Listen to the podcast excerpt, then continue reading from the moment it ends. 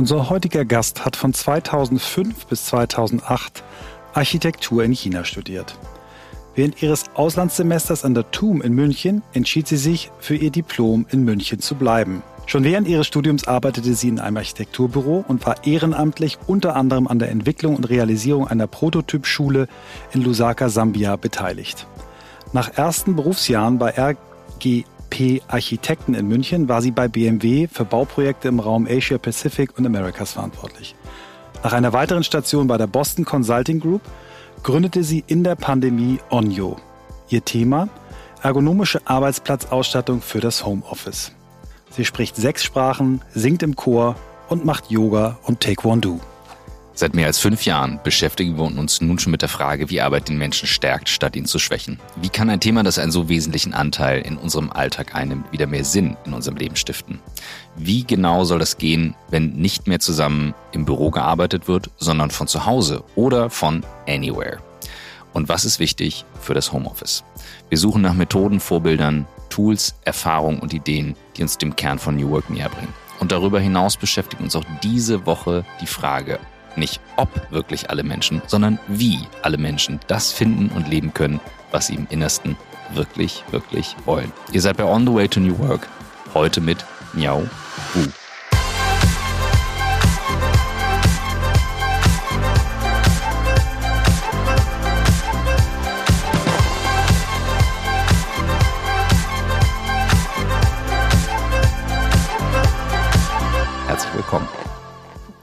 Vielen, vielen Dank, dass ich heute dabei sein darf. Ja, ähm, wir, wir haben uns ja schon vorher kennengelernt und haben uns auch eben schon ein bisschen warm gesprochen. Ähm, und äh, Christoph äh, und ich haben hier ja auch jeder jetzt eine Kabine. Wir haben aus Bandbreitengründen auch sogar das Bild ausgemacht. Das heißt, wir sind jetzt in so einer typischen Corona-Variante. Wir sitzen nicht im selben Raum. Ähm, und wir werden nachher sehr viel darüber sprechen, ähm, warum es wichtig ist, diese Situation mit guter Technik und guten Möbeln zu unterstützen. Ähm, aber das äh, kommt erst im Gespräch, denn wir fangen wie immer äh, unseren Podcast mit der Frage aller Fragen an, die Christoph sehr gerne stellt. Ja, wie bist du die geworden, die du heute bist? Und ich frage es wirklich ganz, ganz tief und möchte es wissen, denn ich komme sehr unvorbereitet rein und ihr beiden hattet schon ein Vorgespräch. Insofern hol uns ab mit allem, was dazu gehört. Okay, das ist ja ein bisschen äh, sportlich. Also jetzt muss ich mich vorstellen, wahrscheinlich in ein paar Minuten und äh, das zusammenfassen, was ich in den letzten 20, äh, eigentlich schon 35 Jahren getan habe. naja, also gerne.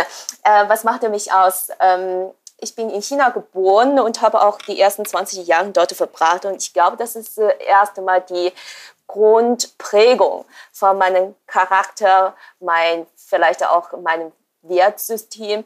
Und hinzu kommt dann noch der Faktor, dass ich in eine Familie hineingeboren wurde, in der die Kunst einen sehr, sehr hohen Wert hat. Also Kreativität, äh, freischaffend, ähm, auch äh, liberaler Gedanken. Und ähm, dann zusätzlich, mein Vater war ein sehr strenger Lehrer. Also sprich, der hatte mir als Kind damals schon beigebracht, dass ich mir selber Ziele setzen sollte und diesen dann halt auch hartnäckig ähm, ja, auf die Ziele, dass ich mich hier hartnäckig auf die Ziele arbeiten äh, muss und sollte. Ein Beispiel davon ist, dass er mich mit, ich glaube, sechs oder sieben zu einem Kung-Fu-Meister geschickt hat.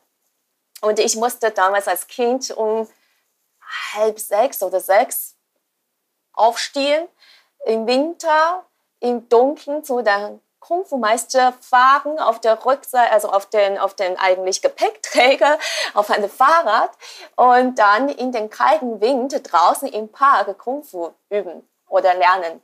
Und ich habe es überhaupt nicht gemocht. Und, ähm, aber trotzdem ähm, ja, da war halt Disziplin äh, für mich hier äh, wichtig und mein, mein, mein Vater hat, ist darauf bestanden, dass ich das ein, zwei Jahre durchgezogen habe.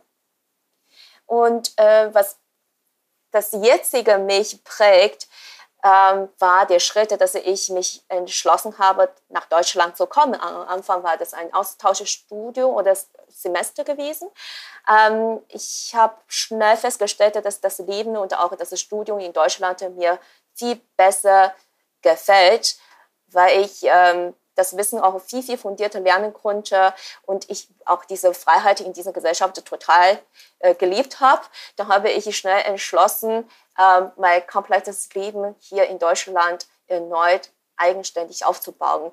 Und dabei habe ich auch viele Hürden erlebt. Als ähm, ja, frisch Einwanderer und ähm, dann ja in späterer Zeit ne, die Sprache gemeistert und dann die ähm, berufliche Meilensteine erreicht. Und die Skills für mich angeeignet, was zu meiner jetzigen vielleicht nicht unbedingt der Erfolg, aber was ich bisher schon geschaffen habe, ähm, beigetragen hat. Und das war ein, genau die, die zweite Prägung, würde ich sagen. Und dann die dritte war der Tod meines Vaters. Das war im Jahr 2015, 16 gewesen. Und der ist plötzlich, der war plötzlich äh, unter eine seltsame äh, Krankheit gelitten. Und ähm, zwei Jahre lang hatte diese Krankheit ähm, gezogen, hingezogen. Und das war ein, für mich ein, ein ziemlich einschneidendes Erlebnis. Also dadurch habe ich gesehen, wie fragil, wie unberechenbar eigentlich das Leben ist. Und da habe ich ja auch stark reflektiert, was soll ich machen in meinem Leben, sodass ich mit dem Gewissen dass ich jederzeit eigentlich vielleicht in meinem Leben nicht mehr weiterführen konnte oder nicht so weiterführen konnte, so wie früher, aber trotzdem nicht bereue. Dass ich das Gefühl habe, okay, bis hier habe ich das gemacht, was ich eigentlich machen möchte. Das, äh, also ich sehe dich gerade noch auf dem Gepäckträger sitzen und äh, jetzt diesen Bogen schlagen. Das sind drei äh, bemerkenswerte Punkte. Ich glaube, das ist ganz schwer nachzuempfinden. Ich würde gerne einmal nochmal anfangen, weil diese Beziehung zu deinem Vater, die scheint sehr besonders gewesen zu sein. Ähm, auf allen Ebenen. Und du sagst, du hast es nicht gern gemacht, aber du wurdest da sehr streng erzogen. Ähm, kannst du ein bisschen noch mal reingehen in die Zeit? Also gerade auch für jetzt mich, der selber Kinder hat und äh, um das mal nachzuvollziehen, wie sich das dann auch unterscheidet zu dem, was du hier erlebst. Mhm. Ja, ähm, das, das, ist wahrscheinlich auch ein bisschen schwierig für euch vorzustellen, also wie Kindererziehung in der chinesischen Kultur ausschaut oder in der Gesellschaft. Ich, ich glaube, ihr könntet euch wahrscheinlich ein bisschen vorstellen ähm, in den Zusammenhang mit der DDR. Ähm, aber das ist ja nicht auch alles so negativ eigentlich. Also in China ähm, plädieren wir eine gewisse sozusagen ein, oder die, diese Gedanken, wir sind ein Teil von einer Gesellschaft und wir tun auch bestimmte Sachen nicht nur für unser eigenes Interesse, sondern zu Allgemeinwohl. Also das ist tatsächlich auch in der westlichen Gesellschaft auch vorhanden, aber in der westlichen Gesellschaft dann spielt der Individualismus noch ein bisschen stärkere Rolle. Und in chinesischer Kultur oder asiatischer Kultur insgesamt, ähm, man versucht sich ein bisschen mehr unterzuordnen.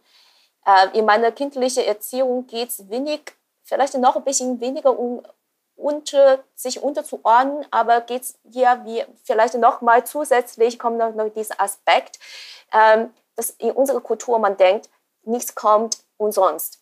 Ja, um bestimmte Sachen auch zu erreichen, brauchst du bestimmte Fähigkeiten. Und darunter ist es Disziplin sehr wichtig. Also sprich, die die, die Konditionen, die könnten schon schwierig sein. Ähm, was ich in China auch gemerkt habe, ist, wir haben nicht so viele Ressourcen, so wie hier, was die Kinder haben.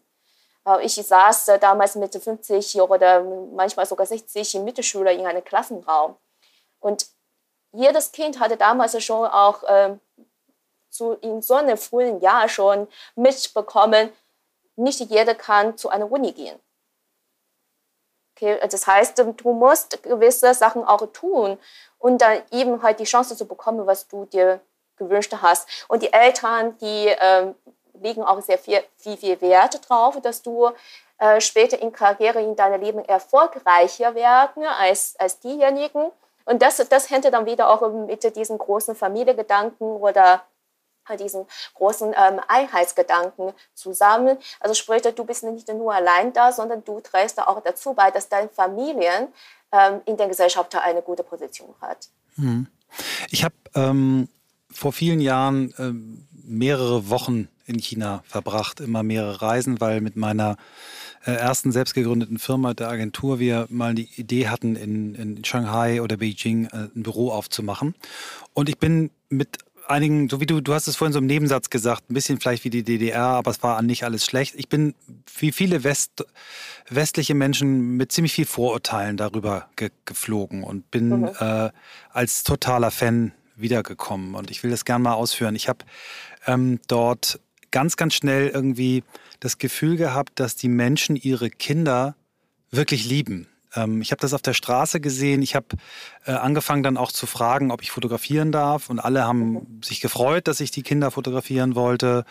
Und äh, war mega begeistert. Ganz viel Liebe, die man auf der Straße spürt, Eltern zu ihren Kindern. Ja. Und dann hat mir ein, ein äh, befreundeter Geschäftsmann erzählt, äh, ich kannte natürlich das Wort Ein-Kind-Politik, aber er hat mir erstmal erklärt, was das heißt. Also, Michael, du musst dir vorstellen, wenn ein Kind auf die Welt kommt, gibt es sechs Menschen, die sich auf dieses Kind fokussieren. Die Eltern, mhm. die nämlich nur ein Kind haben, und deren Eltern, also die Großeltern, die auch jeweils nur ein Kind haben und sich freuen, dass jetzt quasi das einzige Enkelkind, was sie bekommen werden, ja. auf die Welt kommt. Und das habe ich natürlich sofort verstanden, diese Rechnung. Ähm, ja. wie, ich würde es gern von dir mal hören, wie, wie hast du das empfunden, also äh, als Kind? Hast du das Gefühl, Kinder werden geliebt? Ähm, ist, das, ist diese Beobachtung, die ich da habe, richtig? Ja, das ist das schon berechtigt und vor allem auch, ähm, also Kind wird als ein, ein Kernelement in einer Familie gesehen. Und äh, ich kann jetzt nicht begründen, woher das kommt, aber in dem Konfuzius, das alles, was du, also der, die größte Schuld, was du der Familie tun, antun könntest, ist, kein Kind zu, zu haben. Du musst dir so vorstellen. Also wirklich alles, also das größte Verbrechen überhaupt, als ein Mann oder ein Mensch ist, kein Kind zu haben. Weil da hast du deiner Familie keinen Nachfolger geschenkt. Also wow. sprich, hm. diese Weiterreichung, Weiterreichung oder Weitergeben, na, also ich weiß nicht, ob das jetzt um, um, um das Blut und, uh, geht und den Namen, aber das ist irgendwie schon in unserer Kultur ein, ein Kernelement gewesen. Und ähm, diese Liebe zu Kind ist es jetzt auch nicht nur aus dieser Perspektive zu verstehen. Natürlich, da, die, die Eltern, die lieben ihre Kinder, das ist einfach rein biologisches. Also jede, mhm. jede Eltern, äh, also alle Eltern, die lieben ihre Kinder. Nur in unserer Gesellschaft haben die Kinder nochmal zusätzlich diese sozialen oder, oder ähm, Social Aspekt, ne, noch, mhm. zusätzlich eine Dimension. Die, die tragen noch mehr Verantwortung irgendwie, also, oder die verkörpern mehr Hoffnung. Ich glaube, in, in Deutschland, in westlichen Kultur, was ich selber gelebt, äh, erlebt habe, ist, Kinder, die sind Kinder, die leben für sich und das ist auch gut so, finde ich auch. Und später, wenn die groß werden, wenn die erwachsen werden, die leben ihr Eigenleben, die haben zwar auch ähm, na, ähm, Überschneidung, ihr Leben hat Überschneidung mit dem Leben ihrer, ihrer Eltern, aber jeder ist eine eigenständige Einheit.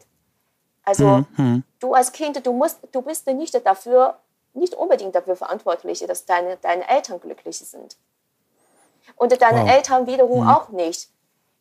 Also ich finde, die Beziehung zwischen Kindern und Eltern hier sind Erwachsene. Oh, und wow. äh, in China sind so, also ist die Beziehung eher ein bisschen kindlicher.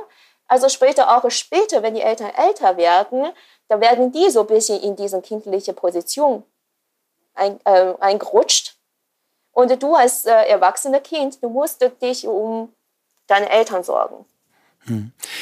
Es gibt noch einen weiteren Aspekt, der, der, der, den ich gerne ansprechen möchte, bevor wir dann jetzt äh, vielleicht äh, auf deine Zeit äh, in Deutschland kommen. Ähm, wir hatten eine andere Chinesin bei uns im Podcast, die uns so ein bisschen erzählt hat, ja, ähm, wenn du so als äh, chinesisches Kind in der Schule eine 1, äh, mit bringst, also nicht eine glatte 1, sondern 1, ja. was weiß ich, dann fragen die Eltern, äh, wieso Komma? Ähm, also ne, im übertragenen Sinne diese Erwartung an totale Perfektion, die auch dazu geführt hat, dass es extrem äh, tolle Sportler aus China gibt, extrem tolle Musiker, die eben ganz, ganz früh gefördert werden. Ähm, ne, wenn du diese 10.000 Stunden Regel hörst, da wird häufig von chinesischen Kindern gesprochen, die eben sehr früh da reinkommen. Mhm. Ist das etwas, was nur in der Elite in China eine Rolle spielt oder ist dieses Prinzip Höchstleistung in der ganzen Gesellschaft? Mhm. also ich würde wahrscheinlich gerne noch an dieser Stelle einen, Schritt zurücktreten und fragen, woher diese, ähm, dieses Prinzip höchster Leistung oder, oder Perfektion, also Perfektion ist es eigentlich das, was wir gesehen haben. Ja, Menschen versuchen, an eine Perfektion zu gelangen. Allerdings die Motivation dahinter ist es immer noch, ähm, ich möchte als Eltern, wenn ich Eltern wäre, ich möchte, dass mein Kind bessere Chancen haben als ich. Und da noch ein Schritt zurück, warum dieser Wunsch? Weil eben ähm, aus unserer Vergangenheit und auch in jetziger Situation ist es immer noch so, wir, also China ist ein riesiges Land, aber mit extrem viel Bevölkerung auch.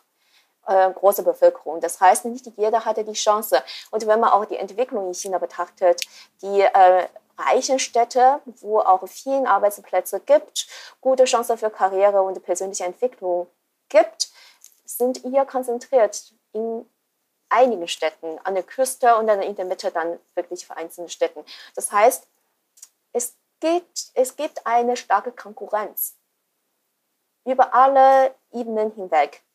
Ähm, daher, also man versucht einfach in ihrem eigenen Kreis besser zu sein, um auch mehr Chancen zu bekommen. Und wenn du jetzt die Frage stellst, ist es jetzt ein Phänomen, was nur die elitäre äh, Schicht oder Eliten betrifft, würde ich sagen, nein, es ist nicht nur diese Perfektion vielleicht erreicht eher die Eliten. Gleich geht's weiter mit On the Way to New Work und wir haben einen Werbepartner diese Woche, der mir sehr am Herzen liegt. Es ist ein wirklich cooles Unternehmen und ein tolles Angebot. Es handelt sich um Open Up und ihr findet alle Informationen auf der Website openup.de. Open Up ist eine Plattform, die jedem Mitarbeiter im Unternehmen schnellen, einfachen und professionellen Zugang zu zertifizierten Online-Psychologen bietet. Das Ganze in 17 Sprachen und innerhalb von 24 Stunden verfügbar. Dort gibt es Sachen wie Einzelgespräche, Gruppenachtsamkeitssessions, Masterclasses bis hin zu Gesundheitschecks. OpenUp bietet dieses Angebot eben für Unternehmen, damit diese Unternehmen dann ihren Mitarbeitenden das anbieten können. Und das Ganze gibt es mit 25 Euro pro Mitarbeitendem und Jahr. Damit kann die Plattform dann unbegrenzt und absolut vertraulich genutzt werden. Meiner Meinung nach ein absolut relevantes Angebot in diesen Zeiten und das Ganze so einfach zugänglich. Und heute vertrauen bereits mehrere hunderte Unternehmen OpenUp. Das heißt, ihr könnt dort auch mal anfragen. Ihr findet alle Antworten und die Möglichkeit, dann eben auch direkt ins Gespräch zu kommen mit einem Teammitglied von OpenUp auf www.openup.de. Und jetzt viel Spaß mit dem Rest der Folge.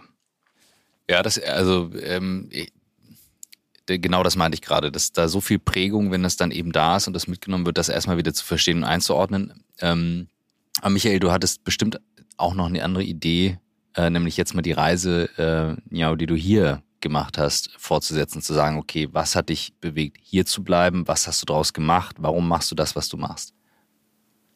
Mhm. Ähm, also meine Reise nach Deutschland war ja auch nicht ganz ungeplant. Äh, tatsächlich ähm, wie gesagt, ich bin in eine Familie hineingeboren, wo ähm, Freiheit, auch Meinungsfreiheit ähm, und dann auch diese persönliche ähm, Entfaltungsfreiheit, also was alles mit Freiheit zu tun hatte eigentlich, sehr, sehr viel ähm, Wert hat. Und als Kind habe ich schon immer auch von meinen Eltern äh, die Idee bekommen, okay, ich muss nicht in China bleiben. Ja, es gibt noch andere Lebensformen. Äh, es gibt auch Länder, wo ich wahrscheinlich sogar noch mehr, mehr Spielraum haben konnte. Und daher habe ich damals auch schon überlegt, in, in, in den USA zu gehen. Und Deutschland war tatsächlich durch einen Zufall ähm, als, als Zielland überhaupt ähm, in, auf meiner Liste gelandet bekommen. Und dann mit meiner ersten Semester in Deutschland, was mich total positiv überrascht hat, war tatsächlich ein, ein, ein Kurs oder ein, ein Semesterentwurf bei einem Professor und der hat so eine philosophische, aber auch sehr demokratische Herangehensweise in Lehren und auch in Entwerfen, was mich total angeregt hat. Und daraufhin habe ich hier sofort ähm, ja auch bemerkt, okay, ich kann hier viel, viel besser auch mein, mein, meine Fähigkeit äh, weiterentwickeln und, und, und auch, auch einsetzen. Also das alles macht einfach total mir Spaß. Und, und ähm, dann zusammen mit dem Faktor, dass ich hier in Deutschland ähm, auch damals schon ähm, allein selber finanzieren musste. Und ich habe auch in den ersten Semester viel gearbeitet neben, neben dem Studium. Und dieses Switch zu Selbstständigkeit hatte mich auch äh, fasziniert. Ich habe plötzlich gemerkt, okay, ähm, zwar das ist ein hartes, hartes Leben, ich schläfe wenig und ich musste ständig ähm, arbeiten oder auch äh, studieren. Aber ich habe diese Freiheit. Ich kann Sachen kaufen, was ich früher wahrscheinlich nie kaufen würde, weil ich das Geld selber verdient habe. Und ich habe auch durch diesen Prozess so viel gelernt in so einer kurzen Zeit und das würde ich gerne noch weiter nutzen. Wie kam es, dass du dich für deinen Berufsweg entschieden hast jetzt? Also aus dem Studium raus und das, was du jetzt machst, kannst du da ein bisschen nochmal ja. drauf eingehen?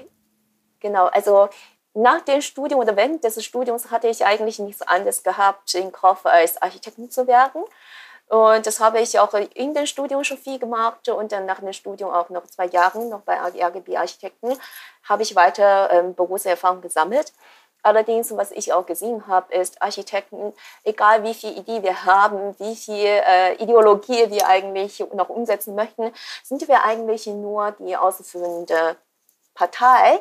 Also sprich, letztendlich, was entsteht, ist doch sehr, sehr stark getrieben von wirtschaftlichem Interesse und ähm, auch von Investoren, was die wollen.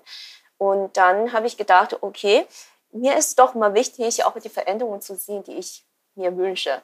Äh, und nicht nur, nur zu warten ne, und, und, zu sehen, okay, das passiert irgendwann mal. Äh, ich würde gerne diese Veränderung selber initiieren.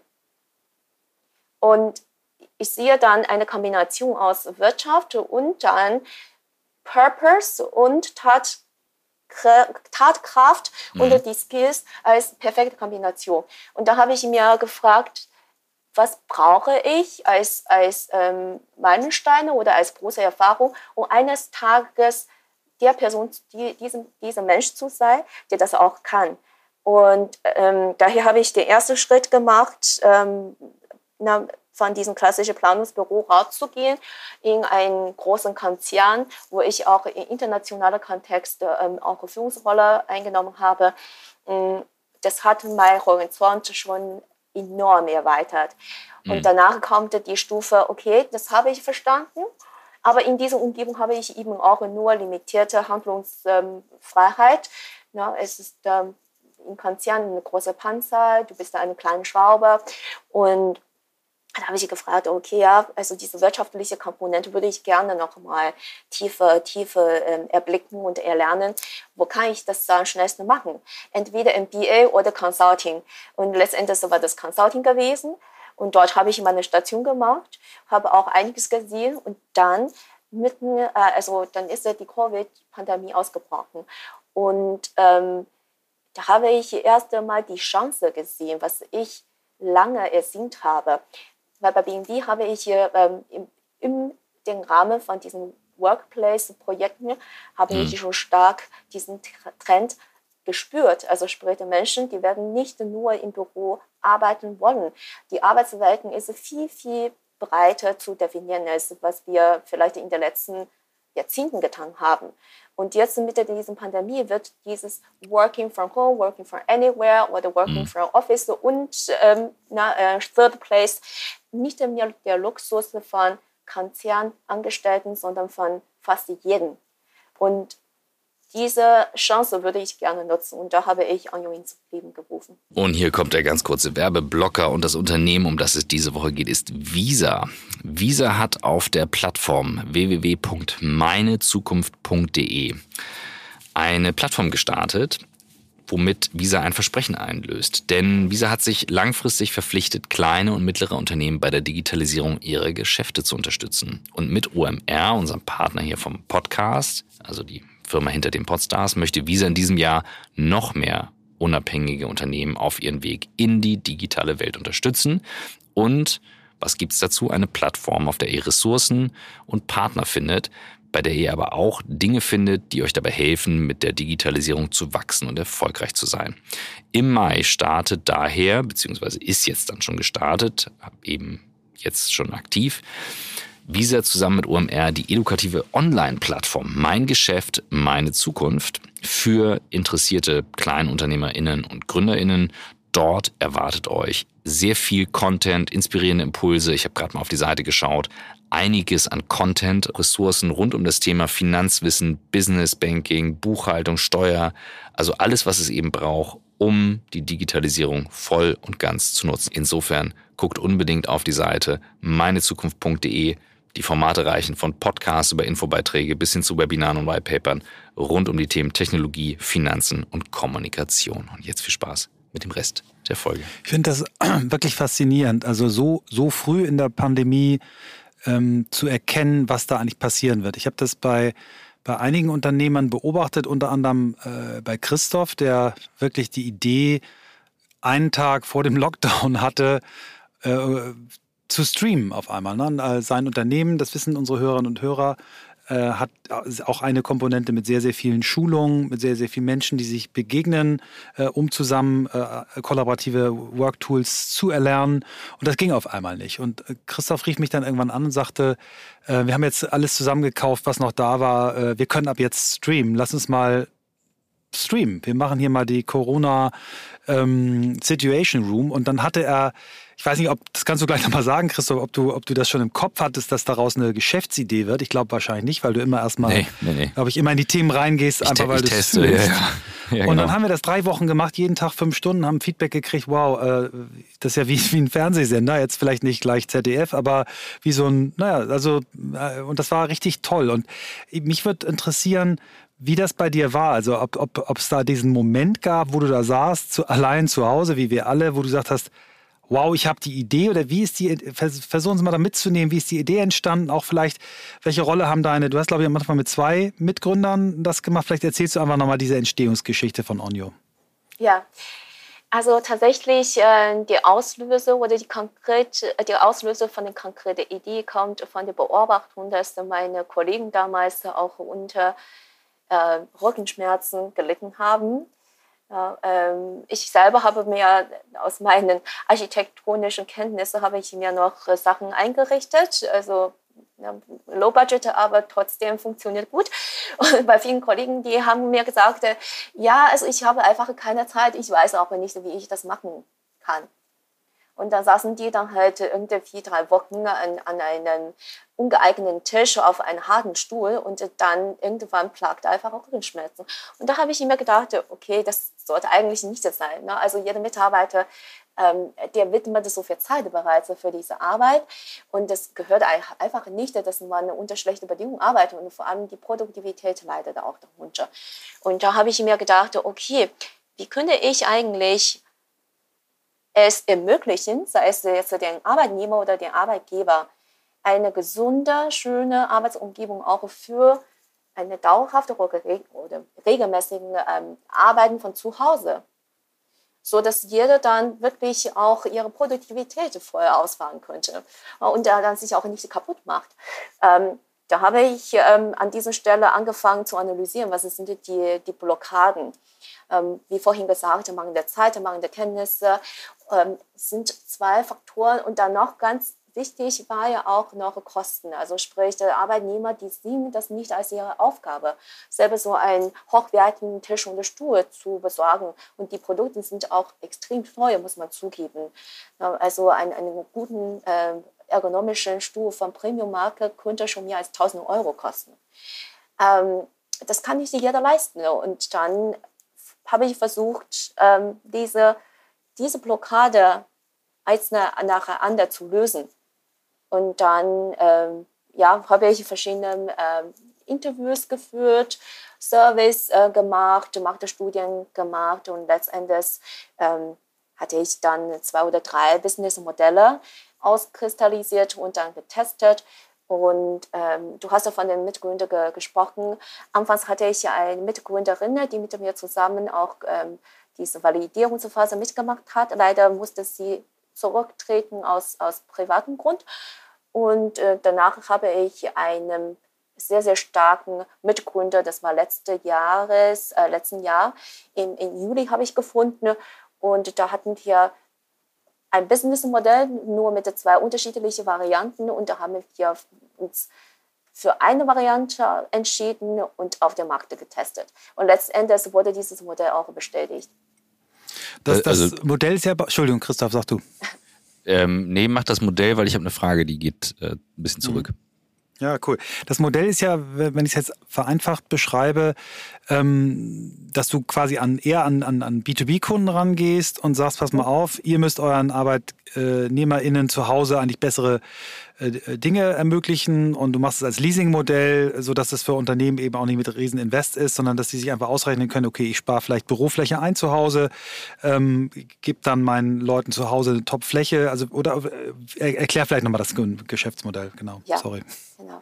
Also das Modell ist also an sich hohe Flexibilität für Arbeitgeber, Low Cost und dann auch äh, Sorgefreiheit, also für den Arbeitgeber. Das heißt, das ist Subscription-Modell, also Abo-Modell für Unternehmen, ähm, so dass sie mit einem monatlichen Budget von vielleicht so 40 Euro, 50 Euro ähm, ihre Mitarbeiter komplett professionell ausstatten lassen konnte. Und ähm, der Arbeitnehmer, der suchte sich die Objekte raus nach ihrem eigenen Geschmack und Bedarf innerhalb von diesem Budget. Und der Rest kümmern wir uns darum. Das heißt, ihr, ihr, ihr bringt es zu den Leuten, ihr holt es wieder ab, äh, macht genau. quasi die gesamte Logistik, alles klar. Also, dass das Modell greift und funktioniert, das, äh, also ich sehe, also für mich ist es völlig einleuchtend, weil wir sehen halt immer mehr Kunden, die sagen so, okay, wie, wie viel Homeoffice brauchen wir, wie kriegen wir die Leute wieder zurück? Also sehr viel Unsicherheit bedeutet, darüber kann man es natürlich testen, das finde ich perfekt. Was mir gerade ja. aufgefallen ist, während du, ähm, während du das erzählt hast, ähm, du hast eine sehr klare Sprache, die durchaus angreiferische, kämpferische Worte benutzt, ähm, äh, so Schwachstellen, ähm, Panzer und die Schrauben. Ähm, ich, mich würde mal einmal interessieren, welche, ähm, welchen Einfluss hatten die kalten äh, frühen Kung-Fu-Tage auf die Art und Weise, wie du Dinge attackierst und angehst? Ich sage jetzt bewusst attackierst, weil du klingst da sehr abgeklärt. Ja, aber ich habe dir vorher gesagt, ne? Christoph kommt häufig ja, von einer Ecke, die eine, eine sehr, sehr schöne Frage. Ähm, ich habe, also wenn du, wenn du Kung Fu meinst oder wenn du Kung Fu als Begriff nimmst, also Kung Fu ist es eigentlich ein Sammelbegriff. Und unter Kung Fu gibt es noch verschiedene äh, Kampfarten. Ähm, das kennt ihr ja wahrscheinlich ja auch ja, äh, von der japanischen ähm, also Kampfkunst, zum Beispiel es gibt die äh, Judo und es gibt dann äh, Taekwondo. Und wenn man diesen beiden hernimmt, das sind sehr, sehr unterschiedliche Techniken. Was ich mhm. damals gelernt habe, das war einmal diese, also eigentlich hier äh, proaktive Angriffskampfkunst und dann auch von meinem Vater habe ich auch Tai Chi bisschen gelernt. Ähm, also letztendlich auch bei, also auch bei diesen angreifenden Kung Fu äh, oder na, Sorte geht es weniger darum, dass du den anderen verletzen möchtest. Es geht eher darum, was ist jetzt in dieser Situation notwendig, um ihr letztendlich eine harmonische Situation zu haben. Mhm. Also letztendlich möchte man keinen Krieg haben, sondern man sagt, okay, na, das ist eine Situation, die wir äh, ja haben möchten ne, mit einem Ziel. Und wenn dann halt jetzt in diesem Moment Angriff gebraucht wird, dann schlägt man zu. Aber letztendlich geht es nicht darum. Ähm, bei Kung Fu die höchste Stufe ist Selbstbeherrschung. Und was ich vorhin als Wort verwendet habe, okay, das klingt manchmal schon so ein bisschen kämpferisch, also diesen kämpferischen ähm, ähm, Aspekt oder diesen Geist ist es auch in mir. Ich spüre das immer noch. Also ich mag auch äh, total gerne Taekwondo und äh, allein in der Übung, das macht mir schon so viel, so viel Spaß. Ähm, äh, aber es geht eher darum, dass, dass, ähm, dass ich zuerst keine Angst haben möchte, wenn ich Dinge sehe, was normalerweise vielleicht noch ein bisschen Überwindung kostet, zu tun. Ähm, und, und ich glaube, eine Sache möchte ich schon hier auch zugeben, also ich hinterfrage gerne Dinge. Aber das kommt ja mhm. nicht alleine von der Kung Fu, sondern es kommt eher von meiner äh, frühkindlichen Prägung, von meinem Vater, diese kreative Gedanken. Also ich male selber auch gerne. Ähm, was mein Vater mir beigebracht hat, ist, nimm die Sache nicht so hin. Und erst einmal, äh, erster Schritt ist zu beobachten. ja, überhaupt wahrzunehmen, was geht jetzt gerade los in Umgebung. Äh, und alles ist eigentlich interessant. Der führte damals immer als so ein Skizzenbuch mit sich. Und egal wo der ist, der zeichnete auf, was der gesehen hat. Und das, ich glaube, dass, ja. ja nee, erzähl, erzähl mal weiter, erzähl mal weiter. Und das, das machst tue du auch? ich immer noch. Und dann, wenn ich sehe, Dinge sehe und nicht verstehe, und dann frage ich dann halt, warum. Du hast gerade gesagt, Selbstbeherrschung. Und ja. es gibt so ein Zitat, ich kriege es nicht exakt zusammen, der Grad an Selbstbeherrschung gibt den Grad vor, in dem du, den deine Freiheit hat. Jetzt ist Freiheit für mich persönlich ein sehr zentraler Wert. Ähm, Freiheit hat auch viel mit New Work zu tun tatsächlich. Also im Kern ähm, der Gedanke, sich frei entscheiden zu können und Dinge frei machen zu können, gib bitte nochmal was zum Thema Selbstbeherrschung, weil manchmal ist es ja so dieses, wir unterdrücken etwas oder wir, wir reißen uns zusammen, dass wir das irgendwie hinkriegen. Das scheint aber was anderes zu sein als die Selbstbeherrschung als Kunst, von der du gerade gesprochen hast. Ja, also ich meine, bei mir oder ich, ich verstehe Selbstbeherrschung so, oder der, der Sinn von Selbstbeherrschung ist, dass man später mehr Freiheit spürt. Macht das Sinn für euch? Ich versuche es gerade nachzuvollziehen. Beschreib nochmal, was du damit meinst. Okay, also große Freiheit wäre für mich, dass ich Dinge tue mit wahrscheinlich weniger innere Überwindung und ich tue Dinge, die mir auch Spaß vielleicht macht und dann, dann letzten Endes aber auch das Ziel erreicht. Weil das hilft mhm. mir nicht, zum Beispiel beim Videospielen. Nehmen wir mal Video, Video, Video, Videogames. Ich war früher als Jugendlicher, weil ich ein Monat lang, ich glaube, weil ich ein bisschen süchtig von einem Spiel. Und mhm. da habe ich jeden Tag gespielt, mehrere Stunden lang. Manchmal habe ich sogar Essen vergessen. Okay? Und, mhm. und danach, nach ein paar Tagen, da war so eine einleuchtende Moment, als ich bemerkt habe, okay, jetzt das Spiel ist vorbei, ich habe das Ziel erreicht in, in diesem Spiel oder ich habe ich hab viel Spaß gehabt, aber danach fühlte ich mich so leer. Mhm. Weil alles, was in dem Spiel passiert war, hatte keine Relevanz in, in der Realität. Und da habe ich gedacht, habe ich mir gedacht, okay, warum könnte ich mich nicht besser beherrschen? Äh, und, und das heißt, wenn ich dann vielleicht jeden Tag nur eine halbe Stunde oder eine Stunde als Zeitrahmen festgelegt hätte, und trotzdem hatte ich Spaß, aber dann nach drei Tagen würde ich mich nicht so leer fühlen. Da hatte ich auch noch andere Dinge getan. Dann habe ich mich nicht schlechter ernährt. Und das ist die Freiheit, was ich hinterher mhm. spüren möchte. Würdest du dann Kung Fu empfehlen, wenn man lernen möchte, freier zu sein, freier zu denken? Oder würdest du ein Buch lesen über Tiny Habits, Disziplin? Ja, ja, Michael, ich challenge also, dich jetzt bewusst. Atomic Habits ist tatsächlich ein Buch, was ich hier in jedem empfehlen ja. würde. Und ähm, also dieses Format oder Vehikel muss nicht dir selber sein. Also jeder kann für sich mhm. seinen eigenen Weg finden. Manche zum Beispiel nehmen Fußball. Also mein Vater hatte mich ja auch äh, übrigens zu Fußballtraining geschickt, obwohl ich überhaupt kein Interesse für Fußball hatte. Ja. Ähm, und musizieren zum Beispiel ist es auch eine, eine Disziplinsarbeit. Äh, ähm, ich glaube, es geht wirklich nur darum, erst einmal diese Erfahrung zu machen, okay, ich muss mich jetzt in diesem Moment anstrengen mhm. und das, wird, das gefällt mir wahrscheinlich in diesem Moment auch nicht hundertprozentig, aber danach, ich, ich sehe den Sinn darin. Ja, ich mhm. spüre auch, okay, dadurch werde ich stärker, dadurch ich kann viele Sachen mehr und diese, na, das ist wieder dieses Freiheitsgefühl. So jetzt, jetzt habe ich diese Phase durch und jetzt habe ich so viel mehr Möglichkeiten. Okay. Christoph, ich danke, danke dir, dir, für diese ja, ich, wunderbare.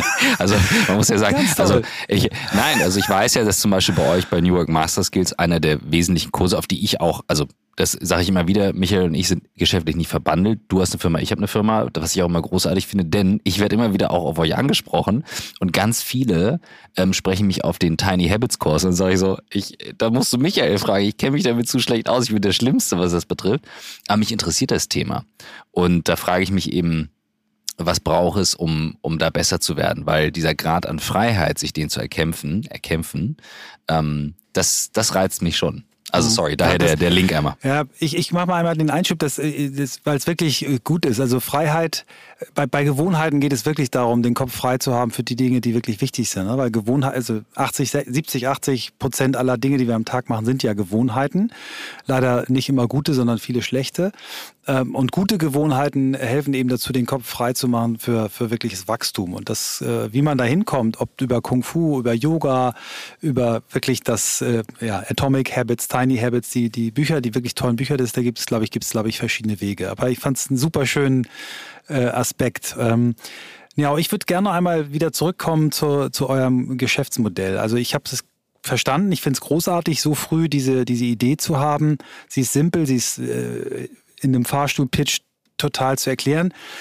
Mich würde interessieren, und da, da komme ich jetzt wieder von, von einem Beispiel von Christoph. Äh, äh Christoph stand irgendwann bei mir vor der Tür äh, mit äh, großen Paketen und äh, Dingen und sagt, pass auf, Michael, ich baue dir jetzt mal ein richtig geiles Kamerasetup auf. Und ich habe jetzt zu Hause ein, ein äh, Videokonferenz-Setup. Ähm, und wenn ich mich mit diesem Setup in Konferenzen begebe oder in Calls, ähm, dann höre ich äh, in drei von fünf Fällen, sag mal, Michael, sitzt du jetzt in deiner eigenen Netflix-Doku?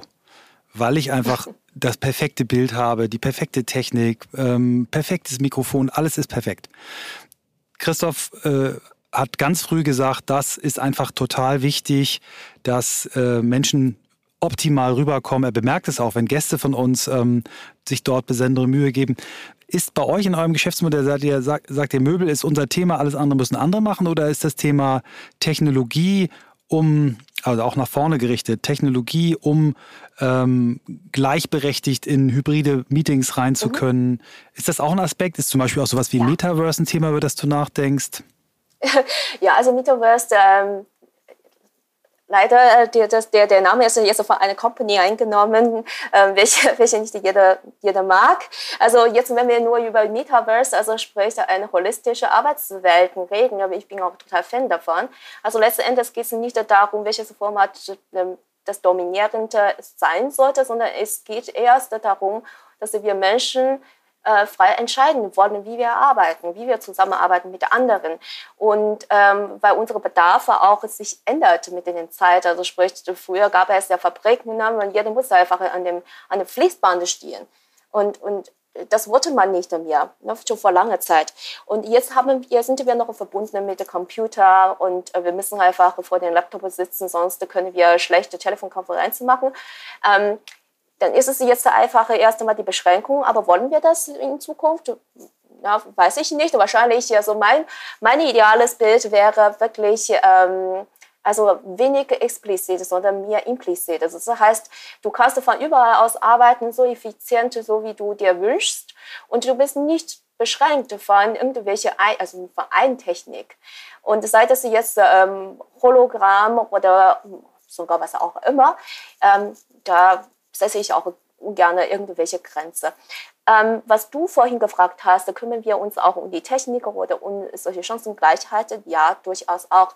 Also wir statten tatsächlich Mitarbeiter aus, ähm, so dass der gut allein arbeiten konnte, auch gut mit der anderen zusammenarbeiten konnte. Was wir jetzt noch nicht haben, ist zum Beispiel ein Internetpaket, was dann Hochspeed, äh, Hochgeschwindigkeits-Internetverbindung gewährleistet, was ich mir jetzt persönlich wünschen würde. Achso, ja, okay, wir hatten vorhin, wir haben, also für alle, die jetzt hören, wir haben ein bisschen optimiert hier, die Bilder sind aus, deswegen geben Michael und ich uns Handzeichen hier durch den Raum. Ähm, aber das, das ist doch, das finde ich das Schöne und danke Michael, dass du das Beispiel nochmal genannt hast, weil ähm, wir müssen ständig die Dinge weiterentwickeln. Also Homeoffice wird nicht gleich Homeoffice sein und wir beschäftigen uns mit, mit unseren Kunden momentan extrem viel mit der Frage, einige Kunden ins Homeoffice, da muss man ja auch aufpassen, weil es gibt rechtlichen Unterschied zwischen Homeoffice und Mobile Work. Ähm, übrigens Workation und Urlaub ist auch, diese Themen sind auch in unterschiedlichen Gesetzestexten geregelt in Deutschland. Ähm, und insofern, äh, da muss man ein bisschen Auge drauf haben. Wie, wie weit geht ihr denn, weil ich finde diese Frage in die Zukunft natürlich spannend, wie weit geht ihr denn so handwerklich ins Detail, wo ihr sagt, naja, wir sind halt so die, keine Ahnung, die Handwerker, die, die, die eben auch auf kleine Feinheiten achten. Manchmal machen ja Kleinigkeiten den Unterschied. Oder habt, gibt es etwas, wo ihr merkt, das ist für jeden wichtig, für jede Firma, was immer gleich ist? Mhm. Also wenn wir jetzt über die, die Ausstattung reden, ne, was äh, gerade bei den Kunden tatsächlich immer gefragt ist, sind, sind äh, guten höhenverstellbaren Tische in verschiedenen Formaten. Also was wir festgestellt haben, die äh, IT-Entwickler, die mögen total gern diesen L-Tisch, weil die einfach mehrere Monitoren haben und die sitzen gerne da halt in der Mitte und gucken können in beide Richtungen gucken. Und äh, bei Frauen vielleicht dann hier eine Design, bisschen Design, homey ausschauende, höhenverstellbarer Tisch und vielleicht auch kleinere ähm, ne, kleinere, möglich kleinere äh, Produkte, Smart-Produkte für kleine Wohnungen. Das sind auch solche Details, was immer ganz gut ankommen. Und guten Stuhl ist es immer auch ein, ein, ein großes Thema bei ähm, Mitarbeitenden, vor allem auch äh, dem solche Stühle sind so komplex. Nicht jeder versteht, welche Stühle passen überhaupt für uns. Ähm, da unterscheidet sich schon diese ähm, Automechanik, Synchromechanik äh, und verschiedenen Einstellungsmöglichkeiten. Und diese bringen wir, äh, vor allem äh, ich selber als Architektin, schon ganz intensiv ähm, in unser, unser Service rein. Das heißt, unser ähm, Portfolio ist sehr, sehr handverlesen. Ich saß fast auf jedem Stuhl, was wir ähm, in unserem Portal haben. Und das ist dieser handwerkliche Aspekt, was ich auch in meinen Jahren als Architektin hier in Deutschland erlernt habe, was ich auch sehr, sehr wertschätze. Also das hatte mich damals tatsächlich überrascht, äh, äh, aus China kommend in Deutschland jetzt ähm, in den ersten Jahren, äh, dass plötzlich Baudetails im Millimeterbereich geplant wurde. Mhm. Genau. Also das ist das Handwerkliche, was du vorhin angesprochen hast, diesen gesetzliche, also diesen Gesetzgebung, gesetzliche mhm. Rahmenbedingungen, die kennen wir alle auch. Ähm, unsere Wortwahl Homeoffice as a Service auf unserer Seite ist es auch bewusst. Zwar, ich weiß, dass viele Juristen werden schon mal na, dort ähm, Einwand ziehen. Ähm, allerdings, das ist ein, ein im, im, im Bevölkerung weit verbreiteter Begriff. Damit ist es aber nicht halt, also Telearbeitsplatz gemeint, sondern ist beschreibt er nur die Situation, dass viele Mitarbeiter auf Dauer auch in der Zukunft mhm. nicht nur also sporadisch einmal im Monat von zu Hause arbeiten würde, sondern eher zwei bis drei Tage pro Woche, also entsprechend vier, also 40 bis, bis 60 Prozent der Arbeitszeit. Ja, und es wird auch so weitergehen. Ne? Es gibt ja viele, die sind komplett von zu Hause. Ich habe deswegen auch den ähm, die Flanke reingebracht. Also A, muss man sich damit auseinandersetzen. Also Geschäftsführer sind gezwungen, da auch Entscheidungen zu treffen für die Arbeitsverträge und so weiter. Das muss jetzt nach der Pandemie geregelt werden. Aber, und das ist mein Gedanke in Richtung diejenigen wie wir, die jetzt dann auch damit arbeiten, ähm, ich muss für mich auch eine Entscheidung treffen, wie will ich arbeiten. Das ist ein ganz großer Teil. Und ähm, mit euch, wenn ich es richtig verstanden habe, kann man es ja eben auch ausprobieren und auch ausrollen über eine Firma, um zu sehen, was fehlt, wie müsste es sein, können wir das testen ohne ein großes Risiko zu haben, das alles äh, selber anzuschaffen. Das ist ja das, was viele auch, ähm, wo viele auch zurückschrecken. Weil wenn ich jetzt Homeoffice-Arbeitsplätze habe, ich muss ja dann alles anschaffen für die Mitarbeiterinnen und Mitarbeiter. Aber ich für mich kann ja auch eine Entscheidung treffen, ist das mein Setup? Oder bin ich halt lieber, Michael, so wie du immer schon zum Beispiel, mobil, so von überall? Ähm, das ist eine wichtige Frage, die muss jeder für sich beantworten. Genau, genau. Also diese Flexibilität wollen wir auch äh, bieten. Und äh, vor allem, was, was für uns sehr, wichtig äh, ist, dass der Mitarbeiter nicht das bekommt, was der Manager für richtig hält oder äh, sich wünschen würde. Ja, das haben auch viele Firmen früher auch am Anfang der Pandemie gemacht. Das heißt also, die haben einen Partner gefunden und da haben irgendwie einen Tisch ausgesucht und dann den Mitarbeiter angeboten und sagen, hey, äh, wenn du halt dich ausstatten lassen möchtest, das nimmst du den Tisch. Es gibt zwar die Größe klein und groß, aber mehr hast du nicht. Und was ich ähm, hier aus meinem Umfeld kenne, ist, na, also bei Home is my castle, also sprich, ich möchte auf keinen Fall einen hässlichen Tisch reinstellen, was mir nicht gefällt. ja. Und wir bieten da halt auch den Mitarbeitern diese Möglichkeit an, dass sie tatsächlich aus einem Portfolio aus mehr als 3000 Produkten seine eigene oder ihre, ihre optimale Ausstattung zusammensucht. Also ich bin der festen Überzeugung, das ist ein Thema, das wird uns lange begleiten. Ich sehe das ganz genauso. Ja. Ähm, da werde ich separat auch nochmal auf dich zukommen, definitiv. Sehr, ähm, sehr cool. Das, äh, Hatte das ich ist gehofft. klar. Ja, natürlich. Ähm, Michael, ich hatte ja. jetzt gerade nicht rübergeguckt zu Handzeichen. Jetzt nein, nein, nein, alles cool. Okay. Ich, was mich nochmal interessiert, äh, gerade ähm, weil du eben diese, diese Breite äh, an kulturellen Einflüssen hast, sechs Sprachen, äh, in China geboren, jetzt aber ja auch schon viele, viele Jahre in Deutschland. Ähm, Du hast ein Buch genannt, äh, ohne dass wir danach gefragt haben, nämlich Atomic Habits. Was, was waren so Bücher, die dich in deinem Leben geprägt haben? Was waren vielleicht Menschen, die dich inspiriert haben? Wo holst du Inspiration generell her? Ja, also ich ähm, habe mir damals auch im Zuge von den Sprachelernen äh, eine ein äh, angewöhnt, ange, ähm, dass ich ständig Hörbücher höre. Also äh, ich weiß nicht, was, was gibt es schon in meiner Audible-Bibliothek, ich glaube mehr als 100 Bücher. ähm, was mich extrem inspiriert hat, war das Buch ähm, das Ende ist mein Anfang. Kennst du das Bild oder kennt ihr das, Bild, nee. äh, das Buch? Nee, noch nicht. Ich glaube, das Buch, also das ist von einer italienischen äh, Journalistin, Tiziano Taziani. Also ich kann den, seinen Namen nicht so richtig aussprechen, aber wahrscheinlich ist es ein bisschen falsch ähm, gemerkt. Also das Buch geht in diesem Buch geht es darum, dass ein Journalist, der, der seine, Lang seine äh, Lebensjahre sowohl im äh, kommunistischen China verbracht hat, auch im vietnamesischen äh, Krieg und auch in Tibet, äh, in Tibeten als Mönch und äh, letztendlich noch im Westen lange Zeit. Also der war Korrespondent von, von Spiegel gewesen in, in Asien unterwegs.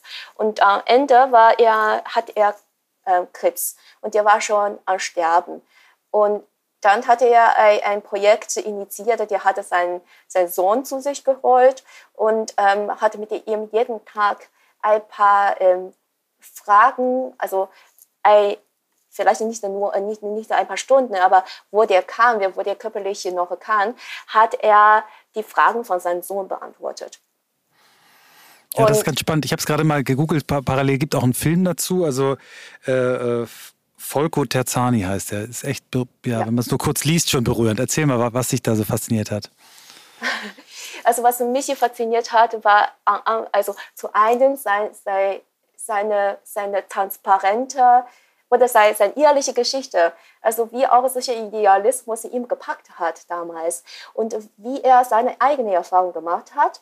Ähm, war der halt teilweise auch enttäuscht. Und der hatte seinen Sohn zum Beispiel auch in China ähm, in eine lokalen, kommunistisch äh, geprägte Schule geschickt. Und sein Sohn hatte ihn gehasst. Aber es war so ähnliche Erfahrung, was ich selber auch gemacht habe. Und dann, der, der, Vater hatte was gedacht und das Kind hatte mitgemacht, mitgezogen, das Ganze. Äh, äh, und, und, dann letztendlich gab es auch so ein bisschen äh, Versöhnung zwischen den zwei Generationen. Also was, was mich auch gepackt hatte, war dieser Dialog zwischen Vater und Sohn. Und was für, ähm, also diese tiefe Innigkeit war, war auch war sehr, sehr, sehr rührend. Und dann auch diese Versöhnung durch einen offenen Dialog. Das hatte mich total fasziniert. Und dann seine Offenheit zu unterschiedlichen Glaubensströmungen und wie diese ganze alles doch in einen irgendwie hineinfließen. Und dann letztendlich, nachdem er so viel erlebt hat, diese Bescheidenheit und diese Frieden, also dieser tiefere Frieden in ihm, tiefer Frieden in ihm einfach. Ähm, ja, der kämpfte nicht mehr gegen den Krebs, das ist ein Teil von seinem Leben, der nimmt das hin. Ja, und, aber trotzdem, der nimmt das hin nicht als Opfer, sondern der, der erlebte das als ein mhm. neuer Anfang für ihn. Und das, das hat mich so, so, so tief ähm, beeindruckt ist auf meiner persönlichen Leseliste jetzt. Vielen Dankeschön. Dank. ja, ähm, wir haben eine, eine Frage. Ich sehe gerade, wir steuern auf die Stunde zu. Ähm, ich bin immer, ich würde wirklich, also auch nach, Michael, wie viele Folge ist jetzt? 334? 3, ich glaube 335. 35. Ich bin echt fasziniert, dass das einfach nicht alt wird. Es geht, es fliegt so krass rum. Ähm, Michael, bevor wir die, die Frage äh, der Fragen stellen, die den Raum offen lässt für weitere Gedanken, gibt es noch ein Thema von deiner Nö, Seite? Mach mal, mach mal weiter, ist alles gut. Dann äh, hätten wir in Jau nämlich die Anschlussfrage zur Startfrage, wie du der Mensch geworden bist, der du heute bist, nämlich, wo willst du noch hin? Mhm. ich glaube, ich habe mal so eine Übung äh, mitgemacht in einem Seminar, was, was mich bis heute auch noch beeinflusst. Und zwar, äh, die Aufgabe heißt es so, stell dir dein, dein, deinen 60. Geburtstag vor. Mhm. Wie sollte dir ausschauen? Wer sollte dabei sein? Und was müsste passieren, sodass du an dem Tag glücklich bist? Und das habe ich tatsächlich ähm, verbildlicht. Also ich habe eine Skizze gemalt. Das war in kürzester Zeit entstanden, was mich selber auch überrascht hat.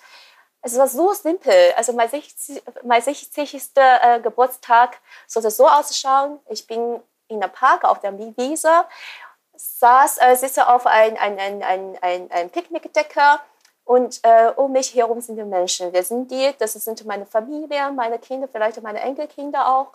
Äh, es gibt einen Hund. und dann neben all solchen Menschen sind Leute, die, also ich würde die als ähm, People vielleicht oder also jungen Leute oder vielleicht auch älteren, die mit mir gemeinsam Sachen gemacht haben und die sagen, okay, diese Erfahrung hat uns bereichert. Ja, wow. So bildlich, wie es angefangen hat, äh, so bildlich äh, hören wir hier auf. Das finde ich sehr, sehr schön und das lassen wir so stehen. Ja, vielen Dank, vielen dass Dank, du ja. dabei warst. vielen Dank, dass ich dabei sein darf und das hat mir weiterhin sehr viel Spaß gemacht. Ähm, ja, äh, ich fange jetzt mal an einfach. Wir sind momentan für unsere Verhältnisse ähm, sehr äh, aktuell in den Folgen und das ändert nichts an der Tatsache, dass ähm, wir Folgen bekommen, die immer wieder überraschen. Und zwar nicht im Sinne von, oh, spannend, neues Geschäftsmodell, das war hier auch der Fall, sondern, und das finde ich immer so faszinierend, wo beginnt die Geschichte? Und ich äh, war da, wie gesagt, gleich beim Einstieg äh, auf dem Gepäckträger in China und äh, konnte das richtig nachfühlen. Ähm, konnte dann aber auch für mich zumindest Parallelen entdecken zu heute und finde das so spannend, wie uns diese Themen prägen. Und das zeigt mir, mit welcher Haltung, ja, ich für mich durchs Leben gehen möchte und sagen möchte, okay, was, was sind die Sachen aus der Vergangenheit, die mir vielleicht keinen Spaß gemacht haben, aber die mich trotzdem geprägt haben und aus denen ich heute was mache. Und ja, das war so ein bisschen die, die Reise, die ich heute hier gemacht habe. Ja, und wir beide kennen uns jetzt auch schon so lange und so gut, äh, dass ich nicht nur gehofft habe, dass du den, äh, das, das Fahrrad aufgreifst und, und sie hinten drauf sitzen, sondern fest damit gerechnet habe und deswegen auch so schmunzeln ja. musste. Und ich bin mir ganz sicher, dass äh, deine beiden Kinder ähm, später auch ähm, die Fahrten im Lastenfahrrad und ja. mit dir. Zur Kung Fu Schule. Und ähm, ja, ich habe gerade noch mal in die Folge reingehört, die jetzt schon zwei Wochen hinter uns liegt, ähm, mit Tobias äh, Hagenau. Und ähm, was mir da nochmal aufgefallen ist, ähm, wie unterschiedlich eigentlich so eine Energie entsteht, ne? In, im selben Raum ähm, oder nicht im selben Raum. Und es ist nicht das eine gut oder das andere schlecht. Also in der Folge mit äh, Tobi haben wir ganz schnell wahnsinnig viel Humor gehabt, die Bälle hin und her geworfen, gelacht. Und das war eben dieses, dieses spontane Zusammensein. Hier mit Niao war echtes, tiefes Zuhören. Ähm, und ich habe auch teilweise die Augen geschlossen zwischendurch. Und beides ist schön und beides ist gut. Und das ist für mich nochmal so ähm, ein, äh, eine Erinnerung daran, dass wir aus beiden Zuständen eine Menge rausholen können und dass wir die Art und Weise, wie wir bestimmte Dinge machen, medial eben befeuern, unterstützen können. Ähm, und äh, das ist neben dem, was du gesagt hast, äh, auch nochmal ein schönes Geschenk, was mir diese Folge mitgegeben hat. Dankeschön. Word.